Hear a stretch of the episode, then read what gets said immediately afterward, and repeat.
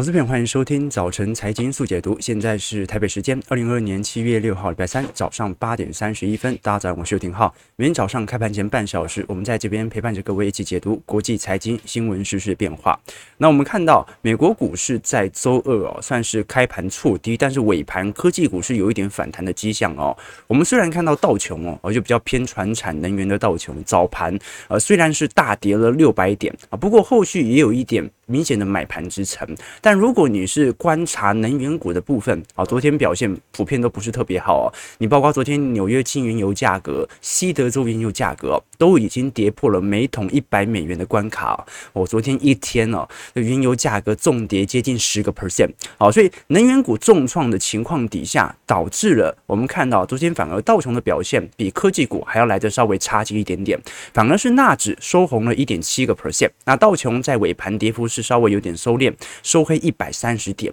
好，所以如果你观察整个全球资产价格的走向，诶，在七月五号有没有可能暗示着在整个第三季的行情呢？怎么说？啊，就能源价格正在回跌。就连大宗资产价格，像是农粮价格、贵金属价格，都在高速的回跌当中。而且我们看到，农粮价格几乎已经回到乌俄战事以前的水平喽。哦，所以通膨的下弯似乎在第三季是一定发酵的。那我们就要看一下速度的一个增率有多快。啊，另一方面是科技股，科技股也尝试着产生新一波的主体行为，至少从近期的纳指我们是看得出来的。那投资人重返市场之后哦，现在大家最为关注的还是在。七月中旬呐，哦，到时候我们就要看这一次亚特兰大联总会哦，针对第二季的 GDP 成长率哦，预估会紧缩二点一 percent。哦，这件事情到底会不会真的发生啊？如果一旦发生，那我们几乎就可以呃判定了啊，就是我们现在就在经历经济衰退。当然啊，这是属于技术面上的一个定义。那之前我们跟各位提过，原因是因为就业市场还是比较紧缩，所以你看不到那种非常明显由经济衰退所导致就业部门啊，或者说啊这个民众。内部消费明显大幅度的冲击啊，所以这是从数据上来进行一些回推的。那我们观察昨天，包括美国的金融机构景顺哦，其实也发布了一些相关的报告哦，认为其实现在联总会的紧缩货币的转向应该会等到九月份。这也很好理解啊，因为我们看到本周三哦，到时候有非常多的数据，包括 FOMC 哦六月份的联总会的会议纪要，还有六月份的 ISM 非制造业指数，以及啊美国五月份的调查职位空缺报告，都会在本周三，也就是今天晚上会正式的出炉。那这些数据出炉之后啊，其实整个七月份再升息三嘛，然后八月份就不开会了嘛，哦，所以真正联总会的转捩点哦，很有可能是在九月份啊，也。就是到时候的 FOMC 会议哦，但是因为整个八月份的时间还很长，有没有可能市场提前在这个月啊进行一些联总会即将放松的预期啊？你观察过去的 Fed Watch 啊，每一次市场怎么想？诶，最后联总会都正在照做，对吧？好，所以很多时候是市场自己吓自己。美国股市的投资者就是自己的催化剂。好，所以九月份啊是到目前为止啊比较乐观，认为联总会有可能货币转向的时间点。那么如果要反应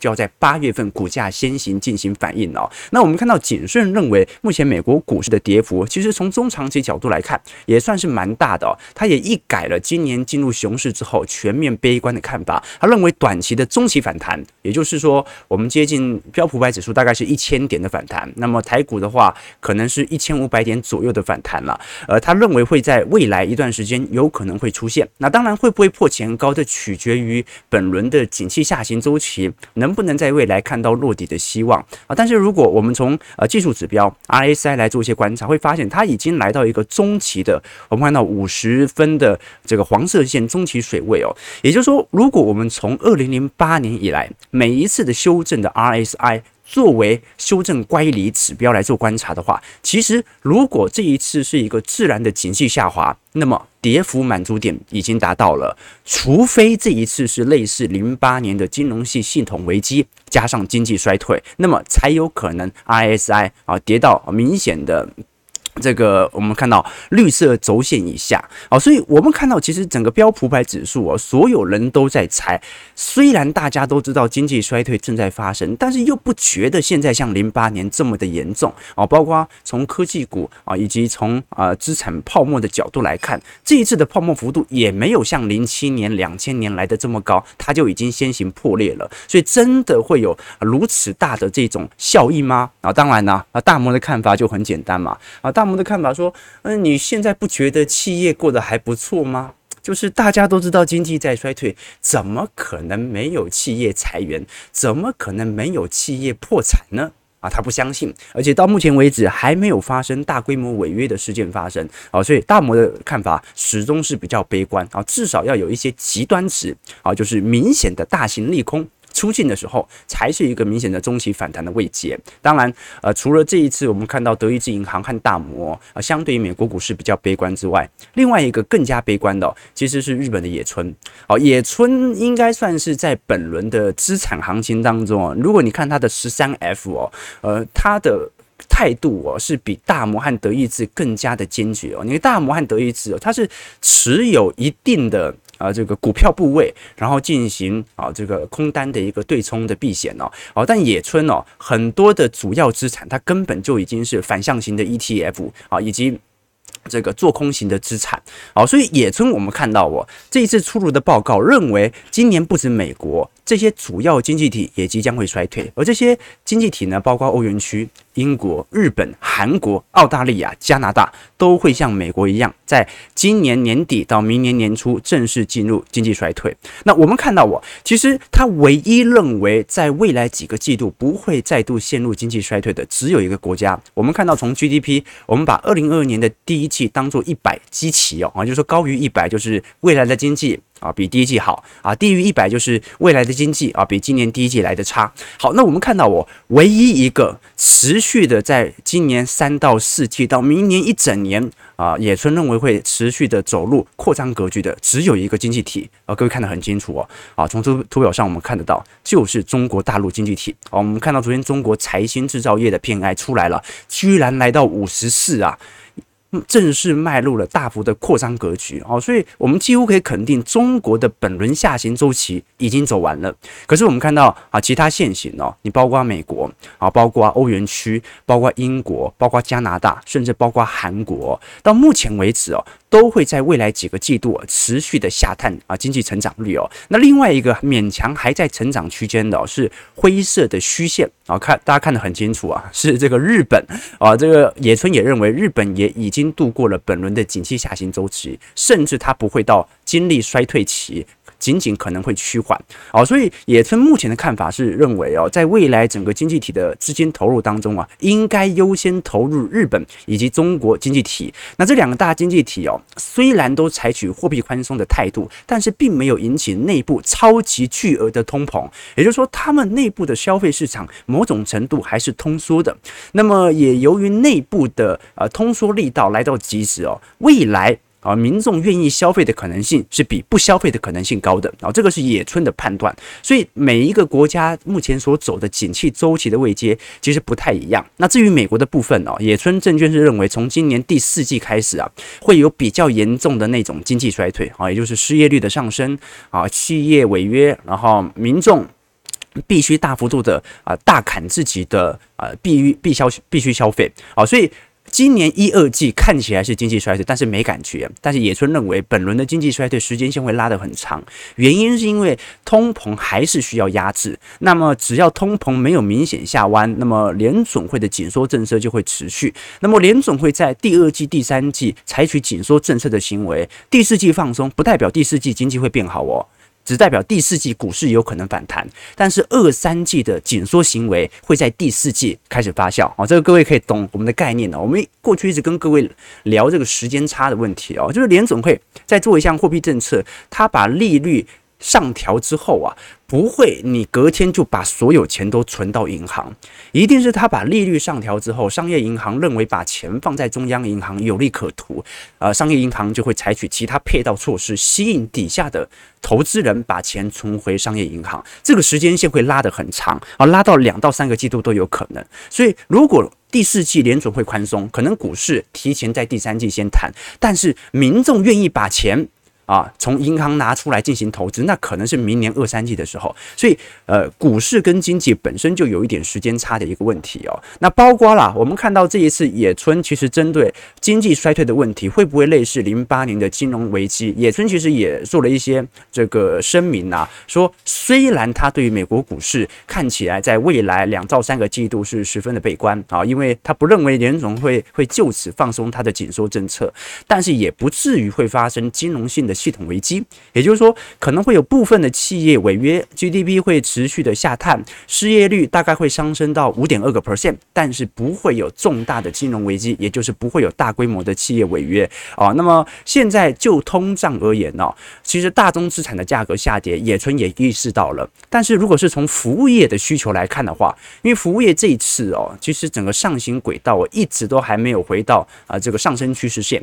也就代表着租金的通膨还。有那种服务啊，工资的通膨啊，仍然会减弱啊，这些企业愿意进行再投资的意愿。而在这种状态底下，我们就可以理解了，现在全球的。这个联总会啊，全球的央行都在进行未来啊政策的预估的调升。那央行是希望大家更相信，在整个二三年到二四年可以采取紧缩态度。可是如果我们观察野村啊，根据目前投资人对于未来这几间央行，你包括我们看到的啊，美国、欧元区、英国、日本、中国。呃，澳洲、加拿大、南韩哦，都预估在明年的第一季到第二季啊，就会有明显的利率上升水平下弯的现象。哦，这些央行全部都认为二三年是升息年哦，二四年才会降息。但是所有的投资人都认为，明年一到二季度就是重大转捩点，而股价要反应，它不会在一二季度反应，它会在今年三到四季度来进行提前反应。好，所以各位就可以理解了。我们刚才跟各位提到说。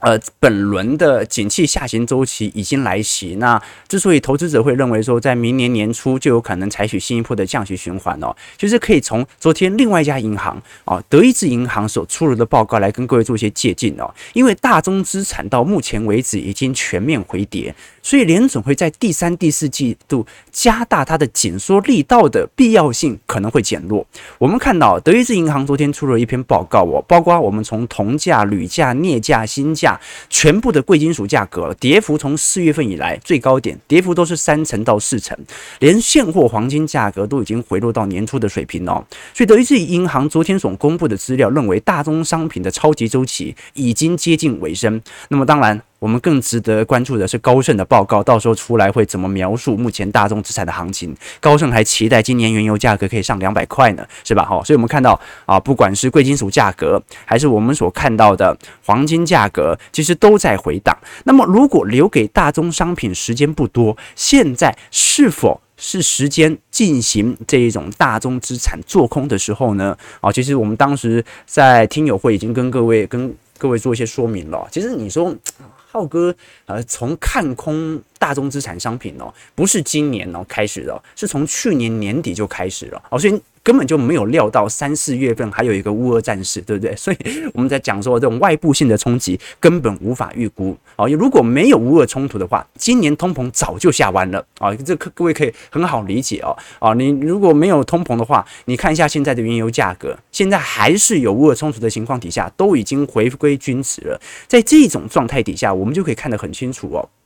啊，这个乌俄战事它是一个外部的冲突，那么这种外部冲突，它未来减缓的可能性远远比再发生的可能性还要来得高。啊，所以如果大宗资产价格最终的走皮，它就隐含着一点，那就是景气下行格局，它并没有在本轮的通膨当中形成停滞性通膨。哦，就是这一次很明显，它不是停滞，不不是停滞性通膨。为什么？因为景气一走皮。你瞬间我们看到的大宗资产原物料的价格上涨就没了。那些投资朋友好奇啊，说没有啊，我买的便当还是很贵啊。哎，那个就是中间商的问题了啊。这个就是你你这很好理解嘛。你去街口买便当，他把鸡腿便当从一百二调到一百四，那鸡肉价格下跌，饲料价格下跌，他会这个卖一百二给你吗？不可能啊。这个物价只会上涨，至少对消费者而言，但是对于中盘商，对于交易者而言。物价的波动幅度其实是很大的哦。我们看几支原物料哦，先看一下铜期货，铜期货价格几乎已经把整个二一年的以来的走势全部给吞掉喽。哦，虽然我们看到哦，在今年二月份、三月份啊，铜价尝试的再创新高，可是从五月份开始，我们讲的铜博士哦，也就是贵金属重要的原物料哦，已经开始持续的走跌，而且这一波的空头。趋势走得很快哦，这个头部已经形成。我们再看一下西德州原油，西德州原油昨天已经跌破了一百美元每桶的关卡哦，好，所以整个上升趋势线到目前为止没有破坏。那大家就在猜，到底本波的上升趋势线会不会有所支撑？在供应链无法打开的情况底下，但是我们已经看得很清楚，从近期的呃空单的期货来做观察，目前加空原油的投资者非常非常多。啊，所以可能呐，啊，如果这些呃这个空军如果最后失败的话，可能会有一波比较明显的嘎空潮，但它改变不了目前原油原由于这个需求下滑所引起的股价下跌。那另外一个就金价了啊，金价更不用说了，它几乎已经回到二零二一年的水平了啊。金价本轮的反而抗通膨的效果表现是最差的。那最后是小麦。哦，小麦，小麦，我们看到啊，几乎已经回到呃，我们看到三月份乌俄战事前的水平了。哦，这个 N 头就走得很漂亮，对不对？这个标准的这个 N 头了，而且已经完全的跌破了年线哦。哦，所以如果连粮食价格都已经回到了乌俄冲突以前的水位，就说明这场战争好像没有发生过。好，我们要再度回到景气的下行格局。OK，那当然了，我们虽然看到整个大宗资产呢价格都开始回落，但是之前现货价格已经涨高的房价，房价就是标准的现货价格了。房价没有期货可以购买未来的房子嘛？我们看到上半年的房价啊已经出炉了啊。这一次我们看到全球主要城市的房价，这个涨势最多的，一个是美国的华盛顿州。啊，涨幅一百一十 percent，再来是华盛顿 DC 六十一 percent 啊。华盛顿州跟华盛顿 DC 不一样，好，一个在西北角，一个在东北角哦。那另外第三名很有趣的是土耳其的伊斯坦堡。哦，这伊斯坦堡为什么涨幅在今年以来会有六成呢？一个最直观的原因啊，因为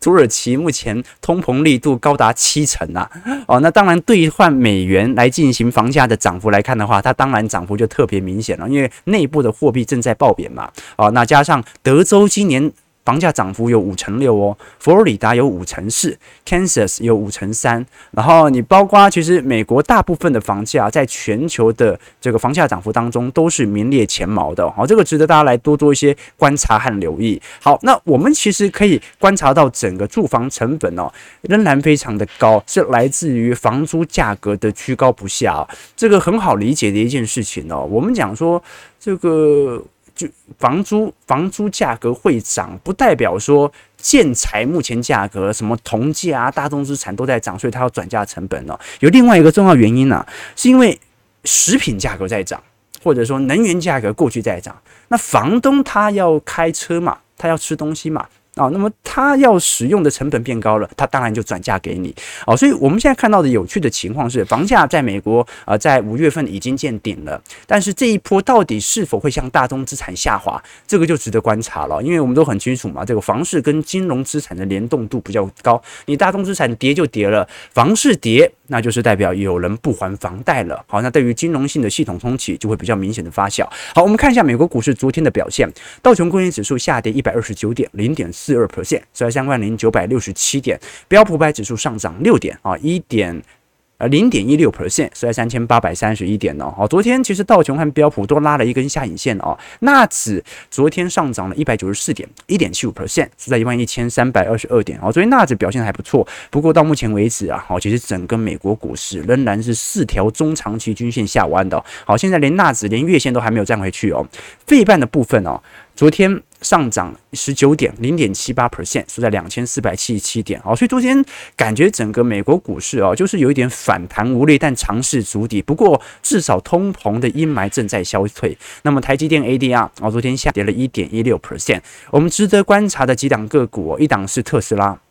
哦，特斯拉昨天上涨二点五 percent，是在六百九十九块。其实你看到特斯拉本波虽然美国股市持续的下探，但特斯拉似乎尝试着在月线进行新一轮的筑底。哦，我们等待着季线和半年线的下弯哦。好，通常我们讲说股价要产生新一轮的共识力啊，好，比如说我们看到二一年的当时的七月到八月，通常是所有均线缠在一块的时候，就代表着啊做多一个月的啊，做多一个季度的，做多半年度的，做多一年的人，他们的成本都差不多的时候，这个时候。股价的共识率才能够在短期内发酵。那么特斯拉呢？其实某种程度，它就是尝试着在形成新一轮的筑底，等待着中长期均线的下弯。可是我们也从特斯拉近期所公布的财报当中看到哦，第二季的交付量哦，受到疫情的干扰，公司连续两年交付量数据大幅增长的这个情况哦，似乎在今年的第二季已经戛然而止了。怎么说呢？我们看到今年二季度哦，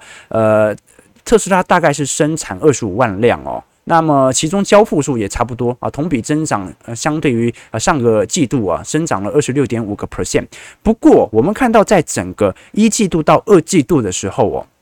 有明显这种呃交付量下滑的一个现象在，所以有没有可能我们看到今年第一季就是特斯拉表现最为亮丽在本轮牛市的一个情况？毕竟现在是一个景气下行周期嘛，所有人都可以了解。我们看到在过去一段时间，特斯拉不管是从利润率啊，还是从营业收入，还是从实质利润来做观察，它的增率都是几乎是四十五度角向上的。有没有可能提前来到一个趋缓期，值得观察？但是到目前为止哦，呃。因为当时四月份和五月份哦，几乎整个中国市场在特斯拉的销售是关闭的啦，哦，所以的确在第二季受到了一些影响。那么第三季能不能至少拉回来一点点，就值得观察了哈。毕竟电动车哦是现在为数不多的主要政策题材概念股哦。那如果连这种受到政策题材拉抬的这种电动车，相关概念股都没办法受到市场的对焦啊，或者说受到市场的青睐。那么你要那些做传统车厂要怎么活下去？我比举个例子，比如说昨天美国大众汽车哦，二零二二年第二季度的交付量哦啊，这个也是非常明显的大幅的下滑啊。我们看到福斯哦，到目前为止哦，在整个欧元区和美国的销售量哦，几乎从去年第三季就是高幅度的下滑哦哦，所以。特斯拉是今年第二季可能见顶了，这个福斯是从去年第三季就一路这样子下跌到现在啊。我们看到现在销售量前几名的哦，你像是 GTI 啊、啊 Jetta 啊等等哦，ID.4 啊，其实整体的销售量都在今年有非常明显的下滑现象啊。这个 GTI 和 Golf 大家比较这个关注了啊，因为台湾很多人把这两辆车拿来改嘛，对不对啊？这个呃，而且。在高速公路上啊，这最明显的就是 g o f 了啊 g o f 呃通常都开很快，然后每次都被吓到。好，这不是重点哦，重点是明明目前的晶片周期库存已经在高速水位上升的情况底下，为什么传统车厂的销售量却起不来呢？这是非常有趣的一个案例哦，就是说去年这些传统车厂表现得不好，是因为它缺晶片，它车子根本就卖不出去。今年它的车市表现不好，是因为景气在下滑，所以它有晶片。车子组好了，它也卖不出去，哈，所以各位就可以理解哦，在全球逐步脱钩的情况底下啊，能不能把供应链问题处理好，就是一个呃重大的一个产业上的一个决策了。好，我们把焦点马上移到台股层面哦，呃，那人家都开玩笑说浩哥每天台股五分钟啊，我们今天多讲一点好不好？好，其实有时候啊，这是前面的。这个总体经济讯息太多，我们有时候稍微讲不完啊，但是没关系，我们时间很多嘛，每天都有直播，再一一跟各位做一些报告。好，我们看到台北股市昨天大喜三温暖，早盘是强弹超过两百七十点，不过午盘马上卖压出笼哦，啊，主要还是受到外资系统单的缘故啦，下探到一万四千一百点，啊，最终加权指数是尾盘稍微拉回来，在一百三十点，收在一四三四九，那高低震荡，昨天高达了三百八十八点呢，好，昨天留了一条明显的十字线啊，这个上下。起手啊，这个多空对坐。不过昨天三大法人一样是土洋对坐了。我们看到外资已经连续六天进行卖超了，那投信继续再买哦。那如果观察台币的部分哦，台币昨天碰到二十九点七块了，已经逼临本轮的贬值的低点了哦。所以再往下贬下去，那么我们就要看一下央行是否会采取新一波的谈话啊，因为央行现在也只能口水护盘了，呃，要不然呃，难道你马上又要调整利率水平吗？啊，也不太可能，对吧？我们要等到下一次的理监事会议哦。但值得观察的是，我们看到如果从人民币的汇率来做观察，到目前为止哦。似乎整个贬值的力度正在趋缓哦，人民币对美元现在大概在六点七块左右哦。昨天更值得观察的是，中国六月份财新服务业的 PMI 哦，飙了一年以来的新高啊，居然来到五十四点五哦，是观众朋友。高于五十就已经算景气扩张格局了，五十四点五啊，几乎是中国经济算是非常非常好的时候哦哦，所以假如我们一样好说，假如这项数据为真，那么中国目前呢，就是整个新兴市场啊，会最吸引外资进行资金回头的主要原因。我们看到近期不管是上证还是港股哦，都在明显的牛市氛围当中哦。我们看到上证和港股哦，目前涨幅都已经接近两成了。现在上证是碰到年线的卖压。可能会稍微有点震荡，但是一旦突破，就代表着整个上升水平受到不管是技术层面者还是长期投资者的这种系统单的回补，就会大幅的发酵。港股更不用讲了啊，港股虽然目前还在半年线水平，比较疲惫一点点，但是港股到目前为止的整体的拉抬速度也很快。那加上哦啊，近期拜登就会针对中美双方比较关切的关税的问题来正式取消。那么拜登到目前为止其实还是没有做最终决定啊，而且感觉会延后宣布时间，但至少市场的反应是非常热烈的哦。那中美关系哦，其实从拜登上台以来。也在贸易层面有明显的改善状态哦。到目前为止，我们看到整个运价指数的走跌。那么虽然当时受到疫情的阴霾，的确对于中国经济的影响很大，但是有一种感觉四五月是加速中国股市见底的感觉，对不对？然后马上现在加速的反弹。如果我们以目前啊整个恒生指数啊以及整个公司规模的角度来做观察，会发现其实，呃，我们从过去几年已经看得很明显了啊，几乎恒生指数啊，大部分的企业已经全部都是中国企业了。那也由于现在内部哦，我们看到很多在美国挂牌的中概股都陆续回港挂牌哦，所以在短期内哦。我们要观察一下整个香港的角色在中国层面的变化。毕竟到目前为止哦，香港仍然是离岸人民币的呃唯一交易所啦啊，所以呃现在对外经贸的窗口，香港仍然占据非常重要的部分。那你包括我们都很清楚啊，这个中国官方其实有很多重要的权贵啊啊，如果要对于私有财产有所保护，大部分也是放在放在香港嘛。所以到目前为止，香港的存量水位仍然十分高。那它也是现在中国大陆对外的一个重要的窗口。所以值得观察了。我们看坏港股也看坏很久了。港股从一八年以来每年破底啊，对吧？哦，所以如果中国大陆啊现在迎来新一轮的景气扩张周期，那港股未来的角色，大家也值得来多做一些留意和观察了。好，我们看一下昨天外外资买卖超的变化。外资昨天是小幅的卖超二点五八亿啦。哦，那今天我们看到台指期有所小涨，小涨个二十点哦。这个弹幅也不是特别明显。不过昨天台积电早盘哦是一度破低到最低。四百三十三块哦，呈现多空拉锯战，那么最终在买盘支撑底下上涨一点三六 percent，是在四百四十六块。那台积电最近的消息哦，第一个是我们昨天所提到的，因为苹果最近传出 iPhone 十四新机有砍单的效果。那虽然现在供应链陆续有驳斥呃的这个行为，但是我们从苹果的手机销售量啊，很难想象它的 iPhone 十四的需求会比 iPhone 十三来得多。为怎么为什么为什么这么说？我们看到现在全球的手机的出货量哦，呃，全球最多的当然还是三星了啊。三星在二二年哦，预估是二点七亿只哦，苹果是二点三亿只。可是如果我们把年增率来做观察哦，三星今年呢，呃，整体的销售量应该是下滑的哦。那华为更不用讲了，我们看到华为荣耀哦，今年衰退了两成四哦，哦，小米衰退了一成五，OPPO。衰退了六个 percent，vivo 衰退了十五个 percent。那我们看到苹果，苹果是衰退一点七 percent 啊，所以这在众多的手机市占当中哦，苹果几乎占了啊全球。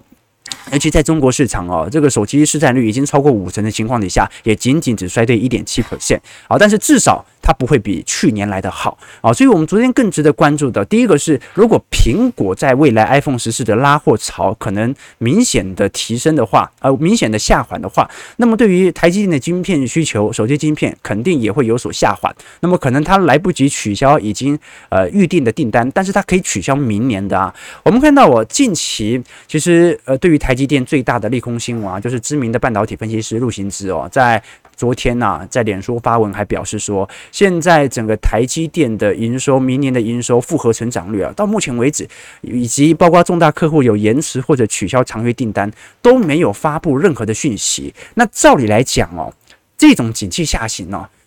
总有人砍单嘛。总有人延迟这个取消长约订单嘛，啊，对不对？总有人会做这件事情，就是不跟你下单或者食言。那么台积电一定要试出相关的处罚，才能够说明自己的立场。你不能跟我随便乱下单，然后不给我钱啊！但是到目前为止，台积电仍然没有针对啊重大客户的延迟或者取消长约订单这件事采取任何的说法。所以如果还没有采取，那是不是代表着未来的法说会，他有可能会做说明呢？一旦说明，就代表着完蛋，有人毁约，有人当时给台积电下的单，现在不拿了。那包括资本支出的，呃，考虑未来在二三年、二四年、二五年，台积电的基本预估都是四百亿美元左右，到现在为止也没有踩刹车的迹象。如果景气真的在走皮，那不太可能会有这种。利空不出来的现象在啊，所以陆行之在昨天的贴文当中哦，是非常明显的点出哦，现在呃台积电哦，第一部分是遇到全球景气的下行周期，那第二部分哦是原本台积电预估今年量产的。呃，三纳米哦，看起来可能是一个大败笔哦，因为目前我们从呃这个路线图来做观察，现在整个 N 三的呃量产时间线哦，似乎相对于 N 五和 N 七哦，时间线严格的时间来得长，这很有可能会给予包括三星和 Intel 更多的追赶时间。那其实原因也很简单啦，哦，第一个就是我们刚才所提到，如果景气在下行，那研发速度这么快要干嘛，对不对？那第二点呢，是台积电到去。目前为止哦，仍然是全球产能最大的，而且在全球各地哦，新建的很多厂区仍然是属于成熟制程啊。那未来产能利用率一定会下滑的。那资本支出又这么多，然后又不需要这么多的产品哦。对于台积电的伤害，到目前为止，你如果利空不出来。那么股价就没打到底，好，这个是陆行者的看法，我觉得也十分有趣啊，值得大家多做一些留意啊。其实，如果我们观察苹果的财报，来跟各位做一些借鉴哦，我们观察到苹果的每股盈余哦，在二零年是三点二块，二一年是五点六块，二二年是六点一块，那二三年呢，大家还是对于苹果啊这种重量级全值股还是稍微有一点预估乐观啦，大概预估在六点三六块左右。可是，如果是从每股盈余的成长率来看的话，今年只剩下九点三个 percent 了，明年会到三点七 percent 哦哦，所以在这种状态底下。呃，如果呃台积电最大的客户苹果有所松动的迹象啊，那么台积电肯定肯定也会受到一些影响的。那当然啦，最后我们看到呃九点零三分，我们还是观察一下这个昨天重量级股票啊，你像是联发科，联发科昨天跌破了六百元的关卡哦，市值也跌出了前三大哦，好，所以呃现在整个科技股的卖压是持续的涌现。那昨天反而哦。航运股是大涨了，长隆大涨六点三 percent，阳明也大涨五个 percent。不过你看到这一次跌破中长期均线之后啊，整个空头趋势就已经成立了。我们看一下长隆的 EPS 啊，长隆的 EPS 哦，在整个二二年呢，预估会赚二十六块，应该是本轮牛市以来赚最多了。但是市场调降的很快哦，明年仅仅就只赚九块，到二零二四年哦。他就赚的跟啊过去几年可能差不多了，大概赚两块钱哦，所以现在二二年在反映的是明年的美股盈余成长率会衰退六成五，后年会衰成七成八哦，所以我们几乎会肯定从整个行情面来做观察哦，整个。货柜航运股，它最亮丽的营收表现，在今年已经见顶了。那包括阳明也一样哦。好，阳明今年赚二十三块，明年预估赚八块，后年可能连一块都赚不到哦。所以明年呢，也是六成多、九成多的速度哦，持续的年增率下滑。那么，如果如果现在美国的整体的库存水位持续的提高，我们看到目前美国品牌商、零售商的库存周期都在不断的提高情况底下，那我们都很清楚嘛。到现在为止哦，美国货柜进口的商品货具货品哦，大部分都是家具啊、电脑啊等等这些家居用品哦，啊这些大体积的用品啊，如果它的库存已经满了啊，那么就很自然的就没有必要再下更多的订单哦给这些和货柜航运商了。那最终由于长荣股价的持续走跌，我们看到近期零零五六哦哦这个。虽然净申购金额持续创高，但是股价却是直直落啊。所以 如果是从呃台湾高股息指数目前的本益比啊，仅仅只有五点二倍啊，哦，那很有可能就是由于呃零零五六购买这些低基期股票所导致的。当然了，目前零零五六的现金股利值利率已经来到十个 percent 了。好，所以各位可以理解哦。好，这个高股息 ETF 虽然今年摔得不是特别重，但它的成分股在纳入的时候，现在看起来都摔得很重啊，对不对哈？那不管如何，我们看到零零五六啊，在上礼拜的受益人数啊，再度创了历史新高，来到六十八点八万人哦，搞不好在本月份就会来到六十九万人了哦。所以这个几乎是国内 ETF 受益人数在过去几年增长速度也算是前三名的 ETF 啊，值得大家来多做一些留意。好，我们看到台北股市下跌七十三点，预估量能两千三百亿，收在一万四千二百七十七点哦。哦，这个台股每天就这样，对不对？哈，啊，跌到什么时候？跌到你完全没有耐心把股票出清的时候，对不对？好，这个台股哦，洗筹码会洗得很久。为什么？因为台北股市哦，它不像美国股市是国际资本市场啊，没有什么太多的洗筹码的问题，因为大家都在玩。呃，台北股市就是标准的散户市啊啊！你当然外资权重最大，但是呢，其实大多数在台北股市交易的仍然是散户居多啊。所以你想要甩轿哦，你想要把啊不相干的人让他离开这个市场，你盘跌的时间就要拉得越长，盘得越久。甩得越多，盘干净了，才有反弹的机会在。好，我们看一下投资朋友的几个提问哦。啊，这个 James h n 说，友达居然现在快涨停了，对不对啊？所以我说现在的股票也有点那，一定是外资买的嘛。现在股票怎么样？因为外资一直压指数，压到你受不了都离开了。他买呢，他总得买一些东西，他买那些那很有。完全不可能会有一波牛市展开的这种面板股，对不对哦？所以很常讲啊，你看到航运股未来啊，就是跌三天涨一天，跌三天涨一天，对不对？好了啊，九点零七分呐，我们不能再多说了啊，这个时间有限啊，我们就祝各位投资朋友看盘顺利，操盘愉快。如果你喜欢我们的节目，记得帮我们订阅、按赞、加分享。我们就明天早上八点半早晨财经速解读再相见，拜拜。